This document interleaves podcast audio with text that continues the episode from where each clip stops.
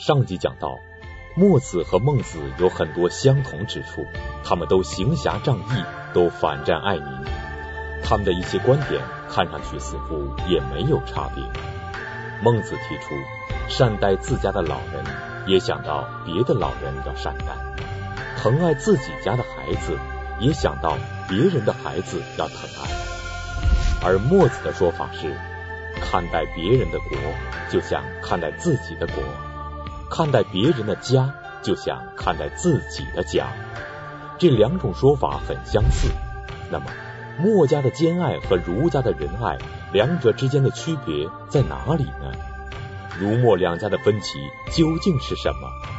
厦门大学易中天教授为您讲述系列节目《先秦诸子百家争鸣》第二部《儒墨之争之三大分歧》。上一集我们留下了一个问题，就是墨子和孟子的观点到底有什么不同？我们现在来回顾一下墨子和孟子的观点。墨子的说法呢是：世人之国，若是其国；世人之家，若是其家；世人之身，若是其身。也就是说。看待别人的国，就像看待自己的国；看待别人的家，就像看待自己的家；看待别人的人，就像看自己。孟子的观点呢是“老吾老以及人之老，幼吾幼以及人之幼”，就是想到自己家有老人，像对待自己的老人一样对待别人的老人。想到自己家里有孩子，就像对待自己的孩子一样对待别人的孩子，这不是一样吗？这有什么区别呢？区别在哪儿呢？区别就在关键词。墨子的关键词是什么呢？弱势。孟子的关键词是什么呢？以及。若是和以及有什么不同呢？若是就是一模一样，怎么看自己就怎么看别人，自己和别人是完全一样的。以及是什么？以及是由此及彼，从我出发，再到别人。所以在孟子这里。爱是有等级、有差别的。孟子说的很清楚。孟子说：“君子之于物也，爱之而夫仁；于民也，仁之而夫亲。亲亲而仁民，仁民而爱物。”也就是说，孟子把爱分成三等。最低的一等是对万物的爱，就是非人的那些万物的爱。这个爱呢，我们可以称之为怜爱，就是爱惜的意思，爱护的意思，呵护的意思。就是一个君子对待天地万物，对待自然界，我们要爱护它啊，不要去伤害它。但是用不着仁德，为什么？因为它不是人，它是物，不必用仁德去对待他们，这叫做爱之而不仁。仁德给谁呢？给人民啊，人民他因为是人了，所所以要对他们有仁爱之心，就是第二等级的爱，叫仁爱。但是不亲，不亲爱，这叫做仁之而夫亲。亲给谁呢？给亲人。亲爱是最高一等级的爱，亲爱是只给亲人的，父母、子女、兄弟姐妹。由对亲人的亲爱出发。扩展为对人民的仁爱，再从对人民的仁爱出发，扩展到对万物的疼爱，这个也不太准啊，这个疼爱这个说法找不到更准确的表述方式，就是爱惜的意思吧，爱惜吧，从对亲人的亲爱，再到对人民的仁爱，再到对万物的爱惜，这就是爱的等差。这个问题呢，也遭到墨家的反对。当然，这个墨家的反对呢，应该说是墨子的后学了啊，因为孟子已经比墨子也晚了好几十年。嗯，孟子和墨子两个人不可能发生直接的辩论。那么，在孟子的书里面有墨家之徒和孟子的一次没有见面的辩论。这个墨家之徒就说：“你们儒家主张爱护民众，要像对待婴儿一样，赤子，赤子就是婴儿。你们说爱护民众要爱护像爱护婴儿一样，这不就是兼爱吗？因为婴儿是没有差别的，婴儿都一样，小孩子刚生下来有什么差别的？那不就是爱没有差别吗？”孟子怎么回答呢？孟子说：“一个婴儿在地上爬，眼看就要掉到井里面去了，这不是婴儿的过错。”他说这句话的意思是什么呢？就是说，一个婴儿在地上爬，眼看就要掉到井里面去了，不管是谁，都会去救，都要伸一只手去救他。这个时候没有人会问这个婴儿是谁家的孩子，不会问的。这是出于什么呢？出于人的天性，人的善良的天性。这个天性在孟子那里叫做恻隐之心。所谓恻隐之心，就是不忍心让别人受到伤害，尤其是无辜的人受到伤害的这样一份心。这是人的天性，是人的。人性，是人就这样，跟兼爱没有关系。在孟子那里，天性是高于仁爱的，也是高于礼义的。比方说礼，当时的礼规定，男女授受不亲啊，除了你媳妇儿。别的女人手你是不能抓的，啊，那抓了就是非礼。但是孟子说，如果你嫂子掉到水里去了，你拉不拉一把？嫂子是不能碰的，对不对？但他掉水里去了，你拉不拉？孟子说，如果你的嫂子掉到水里去了，你都不拉一把，那就是畜生。少利而不援，禽兽，你得拉他一把，把他救上来。那你能不能因此就说我兼爱了？我爱我嫂子就像爱我老婆一样，能这样说吗？不能吗？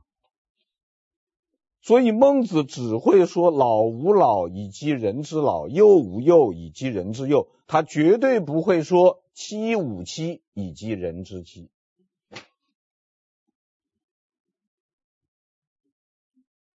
所以这个里面，孟子认为他没有兼爱问题，而且在孟子看来，兼爱是不可能的，是不现实的。孟子说：“你就是指那个墨家之徒，你当真能够做到爱你邻居家的孩子超过爱你哥哥家的孩子吗？你能做到吗？根据常情推理，我们也是爱哥哥的孩子会超过爱邻居的孩子，爱自己的孩子超过爱哥哥的孩子，这人之常情嘛。当然，特殊情况也有啊。”也有不爱自家孩子爱人家孩子的，但是那是特殊情况，谁都是自家孩子好，是吧？那童话里面都讲嘛，一群动物在那答题，嗯，说哪个宝宝最漂亮？猪妈妈说猪宝宝，啊兔妈妈说兔宝宝，狼妈妈说狼宝宝，河马妈妈说河马宝宝，肯定都是自己的最好，而且大家也想不通一个问题，就是我凭什么要爱别人，爱别人的父母，爱别人家的孩子，和爱我的父母、爱我的孩子一模一样？我凭什么？我怎么做得到？上面这些问题是从人之常情出发，对墨子的兼爱说提出了质疑。爱自己的孩子胜过爱别人的孩子，爱自己的父母胜过爱别人的父母，这符合常理。所以要在实际中做到兼爱是很困难的。墨子显然也知道这一点。因而他提出了三个方案来解决这个问题，而他的这三个方案又引发了儒墨两家的三大分歧。那么墨子提出的这三个方案是什么呢？这又引出了儒墨两家哪三大分歧呢？这三个方案是什么呢？就是利害的算计、鬼神的吓唬、君主的专政。由此就引发了儒墨两家的三大分歧。这三大分歧就是功利还是仁义，鬼神还是天命，君权还是民权。我们先讲第一大分歧，功利还是仁义。墨子也想到了兼爱的困难。知道大家想不通这个问题，我凭什么要兼爱？因此，墨子首先告诉我们，兼爱有好处。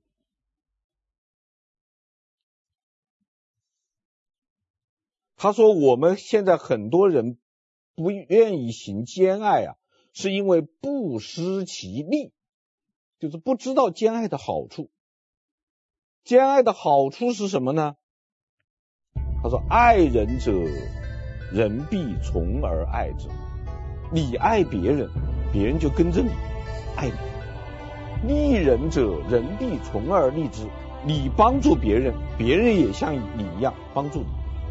相反呢，恶人者，人必从而恶之。你恨别人，别人也跟着恨你；害人者，人必从而害之。你害别人，别人也跟着害你。”那么你算算看，你是希望得到爱呢，还是希望得到恨呢？你是希望得到帮助呢，还是希望得到陷害呢？这个账都算得出来吧？因此，为了你自己得到爱，为了你自己得到帮助，为了你自己得到幸福，你必须给别人爱，给别人帮助，给别人幸福。啊，这就是墨子的。第一个办法就厉害的算计，给你算把这个账算清楚了。那么墨子这个账算的对不对呢？对，这个账肯定是对的。但是他同时有了一个问题，什么问题呢？按照墨子算的这个账，兼爱就成了一种投资。一种有利可图的社会保险，那那也就是说，墨子这个办法是让我们每个人买一份保险，为了保证自己得到爱、得到帮助、得到幸福，因此我先投资啊，去爱别人、帮助别人。那按照中国传统的观念，投资就是投机啦。你不能投资啊！因此，我想孟子看到这个说法，肚子里的冷笑。你这是说利呀，还是说义呀？因为在孟子这个地方，义和利是针锋相对的。利就不是义，义就不是利。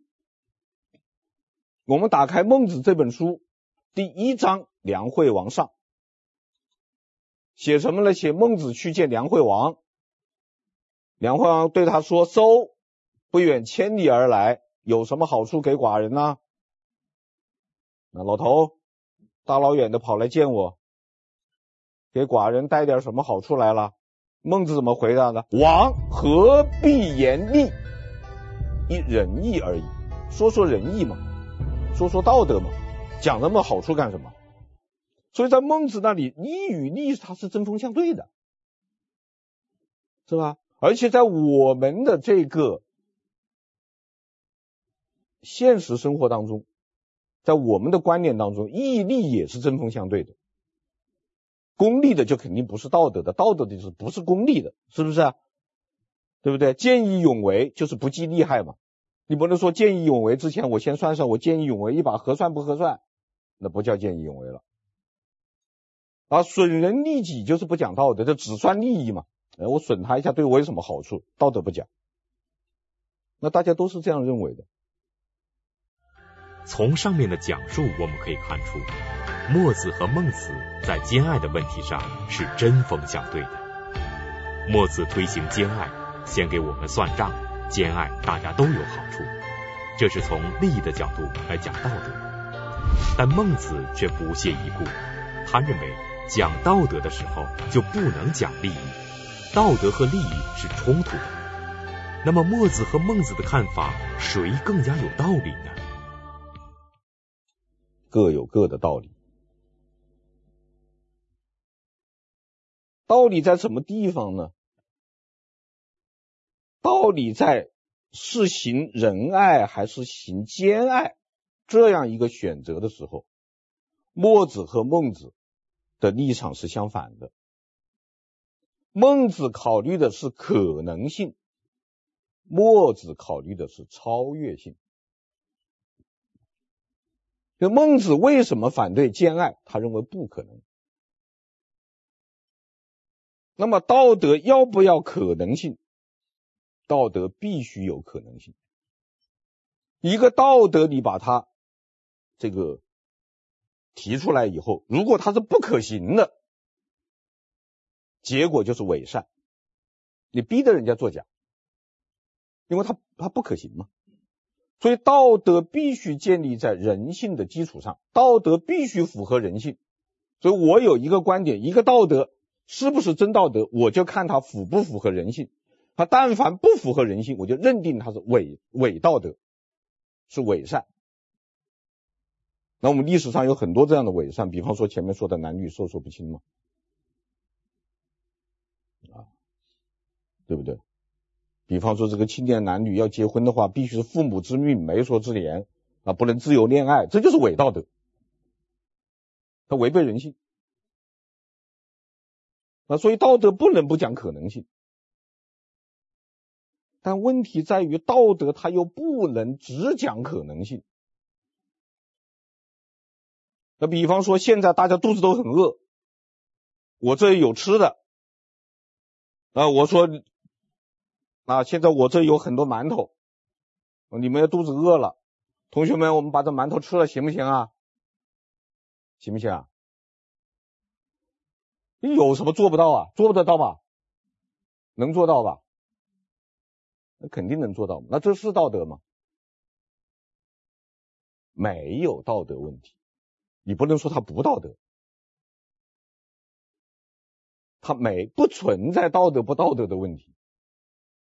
这个时候道德要讲什么呢？道德不能只讲可能不可能，道德还得还得讲应该不应该。作为一个有道的人，这个时候就要考虑这个馒头我应该不应该吃。如果是嗟来之食，不吃；不义之财，不吃。这就是道德的考虑。当然，你发怀疑里面有毒不吃的，就不是道德考虑了，那是另外一个考虑。所以我们要把它分清楚了。所以道德既要有可能性，它也要有超越性。超越的是什么？超越恰恰就应该超越功利，对不对？所谓道德就是我不考虑功利，尽管我见义勇为，我舍身救人，可能是对我不利的啊！我跳到水里去，我可能会淹死；我冲到火里去，我会烧伤，是吧？我和歹徒图搏斗，我可能被砍一刀，对我不利，我还是要去做。我超越这个功利，这才是道德。他必须讲超越性。这奇怪的道，墨子在这个时候和孟子立场刚好就反过来了。孟子这时候讲超越性了，超越功利；墨子反而讲可能性了，是吧？说这个兼爱有好处，谁对？谁对？我先投墨子一票，为什么呢？墨子谈到了道德的根本。就是我们人类为什么要有道德？我们天天在讲，我们要重建道德，我们要怎么样的？但是我们要搞清楚，我们为什么要道德？说到底，就是保护每个人的利益。道德的根本目的，恰恰在于功利。我们想一想，我们都说损人利己是不对的，是不是？没问题吧？那我请问，这个人为什么就损不得？我怎么就不能损人呢？如果这个人是没有个人利益的，我损得损不得？他根本就没有利益，无利可损呐，不存在损不损的问题啊。如果这个人的个人利益是不受法律保护的，我损得损不得？所以你要批判损人利己，你要歌颂舍己为人，你的前提是你要承认每个人都有不可剥夺的个人权利。这个权利是受法律保护的，也受道德保护的，是不容许你随便侵犯的。因此，损人利己是错误的，而舍己为人是高尚的，因为他舍去了自己的利益。那么他舍去个人利益高尚，首先前提是他得有个人利益才行。承认这一点，恰恰是实现道德的途径。经济学家张维迎先生有一个观点，他说：“什么叫诚信？”他说：“从我们经济学的角度看，诚信就是放弃眼前的小利益，谋取将来的大利益。”就是利。他说，比方说我们买东西啊，经常不是买到假东西吗？他说买什么人的东西容易买到假货呢？就是那个呃流动的那些商贩，那个那个那个那个摊子上的东西是最不可靠的，因为他打一枪换一个地方。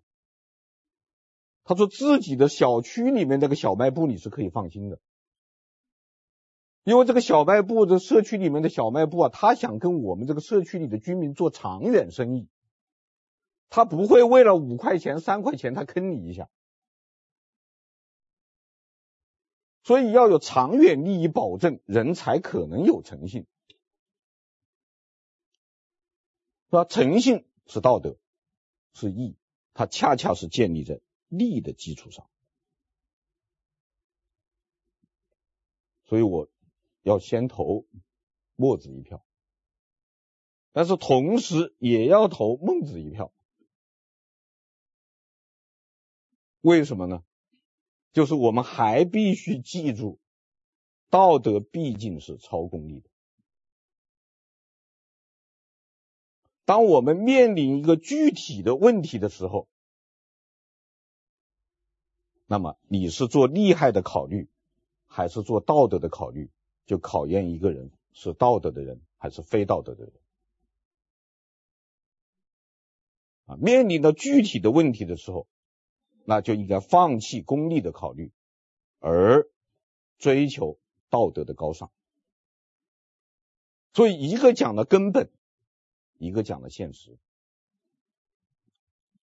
把这两者结合起来。才是一个比较完整的啊正确的看法。这是墨子的第一个办法，就是厉害的算计啊，跟你算清楚，兼爱是有好处的，大家兼爱吧。那墨子也知道呢，光用这个好处来说服大家，说不服，因为我们可以说，我那我不要好处行不行？我就这么混。行吧，我就不兼爱，我也不想别人爱我，我干嘛要别人爱我？不爱算了，我也不要别人帮助你，我啊万事不求人，嗯，我自力更生，行吧？墨子推行兼爱之说，但他知道爱自己的孩子胜过爱别人的孩子，这是人之常情，让所有人都做到兼爱。这在现实生活中是很难做到的事情，所以墨子从厉害的角度出发，给我们讲述了兼爱的好处。兼爱是双赢，大家都有利益。在这种情况下，如果还是有人不愿意兼爱，那么墨子还有什么办法呢？所以墨子有第二招，鬼神的吓唬。墨子是有神论者。墨子相信鬼神是真实的存在，世界上就是有鬼有神，而且墨子说，鬼神为什么要存在呢？监督我们是否兼爱。你一旦你是一个兼爱的人啊，你能够爱别人就像爱自己，爱别人家就像爱自己家，爱别人的国就像爱自己的国，鬼和神呢就奖励你。啊，神是主要来行奖赏的，给你幸福啊，让你健康啊，啊，让你富有啊。那你要是做坏事，你损人利己，那鬼就来惩罚你。啊，为人不做亏心事，半夜不怕鬼敲门。你要做了亏心事，鬼就敲门了，那只好吓唬吓唬你。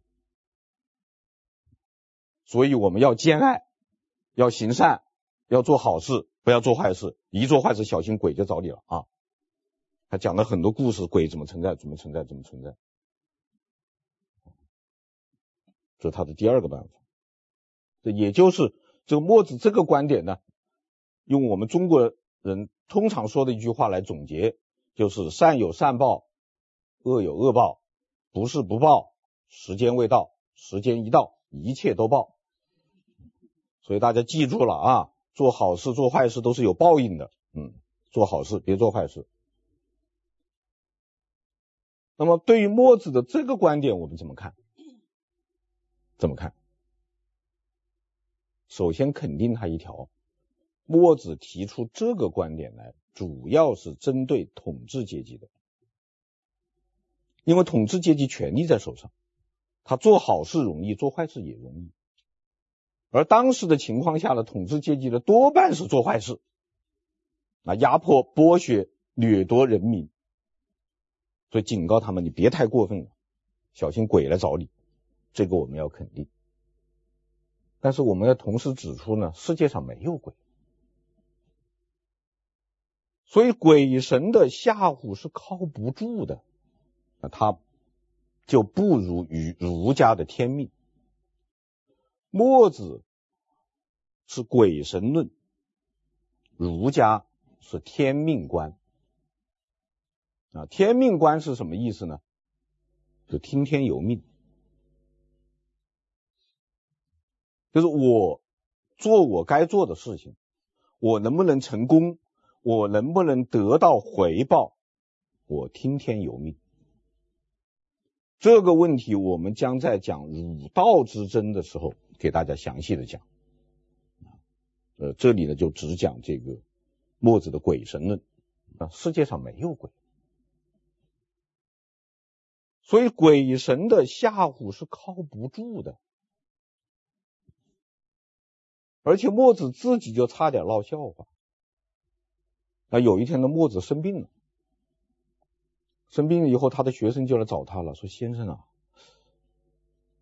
先生你你怎么会生病呢？”先生教导我们说，一个人兼爱、行善、仗义做好事，鬼神就会保佑保佑他身体健康，他不生病啊。那么先生生病了，就只有两种可能：一种是先生做了不好的事，这鬼来惩罚你了；还一个呢，就鬼神瞎眼了，没看到先生是个好人，怎么把病给你了？搞错了。那鬼要是把搞错的话，这个事情就不好办了，对不对？我明明是个好人，鬼搞错了，这墨子怎么说？他他说墨子说我没有做坏事，首先这一条，对吧？这第一，我没有做坏事。第二呢，鬼神也不会错。那学生就不懂了，那你为什么生病呢？还墨子这个人生病的原因很多呀，那工作太累啦，是不是啊？天气变化啦，那吃了不干净的东西啦，那原因很多嘛。它就像一栋房子有一百扇门啊。你就把一扇门堵住了，还有九十九扇门都开着的，那个病它从哪儿不能进来啊？那学生没话说，墨子算是自自圆其说，但是这里面就就有一个问题了。哦，原来鬼神的吓唬只是一扇门，还有九十九扇门呢。那么你这一扇门，你能把我镇住吗？镇不住，又有问题了吧？这兼爱又做不下去了吧？墨子知道让人们做到兼爱很难，所以他提出了三个解决方案。第一个是厉害的算计，第二个是鬼神的吓唬。如果这两个办法都不能让人们做到兼爱，墨子还有第三个解决方案。这第三个解决方案是什么呢？墨子也知道这个鬼神的吓唬他，他也不顶用，或者说不完全顶用。他于是又提出第三个办法来，就是君主专政。也就是说，你如果不兼爱，你如果做坏事，鬼神治不得你，还有领导来治理，人来治。谁来治呢？你的上级。上级如果不兼爱，不做好事，上级的上级来整治。这个叫什么呢？这个叫上同。啊，在墨子里面叫上同。上同的上，现在我们看到是高尚的上。高尚的上呢，也是上下的上。啊，这个在古文当中是通的。所以上同是什么意思呢？就是同上，就是每个人的思想、观点、意见、行为都要和上级相同。村民要和村长相同，村长要和乡长相同，乡长要和国君相同，国君要和天子相同，天子要和天相同。这个就叫做上同，凡是听话的啊，凡是听话的，上级就奖奖励你，给你好处；凡是不听话的，上级就惩罚你，给你坏处。这是现实生活当中的奖惩。那也就是说。在墨子看来啊，兼爱其实是很困难的，很困难的，只好用什么呢？用专制的办法来实行兼爱，这个就叫做以专制行兼爱，由最高领导统帅大家兼爱，但是这样一来。就出现了一个问题，什么问题呢？就是和墨子的立场相反。我们前面讲过儒墨两家的立场啊，儒墨两家有一个很重要的不同，就是立场的不同。孔子是站在贵族的立场上，站在统治阶级的立场上，墨子是站在平民的立场上，站在劳动人民的立场上，原本是这样的。所以孔子才讲有等级的爱，是吧？最爱要给国君，当时只有君了，天子国君。后世的人就讲要最最大的爱给皇帝，给父亲，所以他有这样的一种爱。墨子是站在劳动人民立场上的，所以他讲兼爱，所有人都一样的爱。但是发展到现在，墨子居然是以专制行兼爱，就是靠最高权力来推行兼爱。这样一来，就有了儒儒墨两家的第三大分歧：君权还是民权？就这个时候，你要的是民权还是君权？这是儒墨两家最重要的一个分歧，就是在仁爱与兼爱这个问题上的这个最重要的一个分歧。这个分歧我们必须专题来讲，因此请看下集。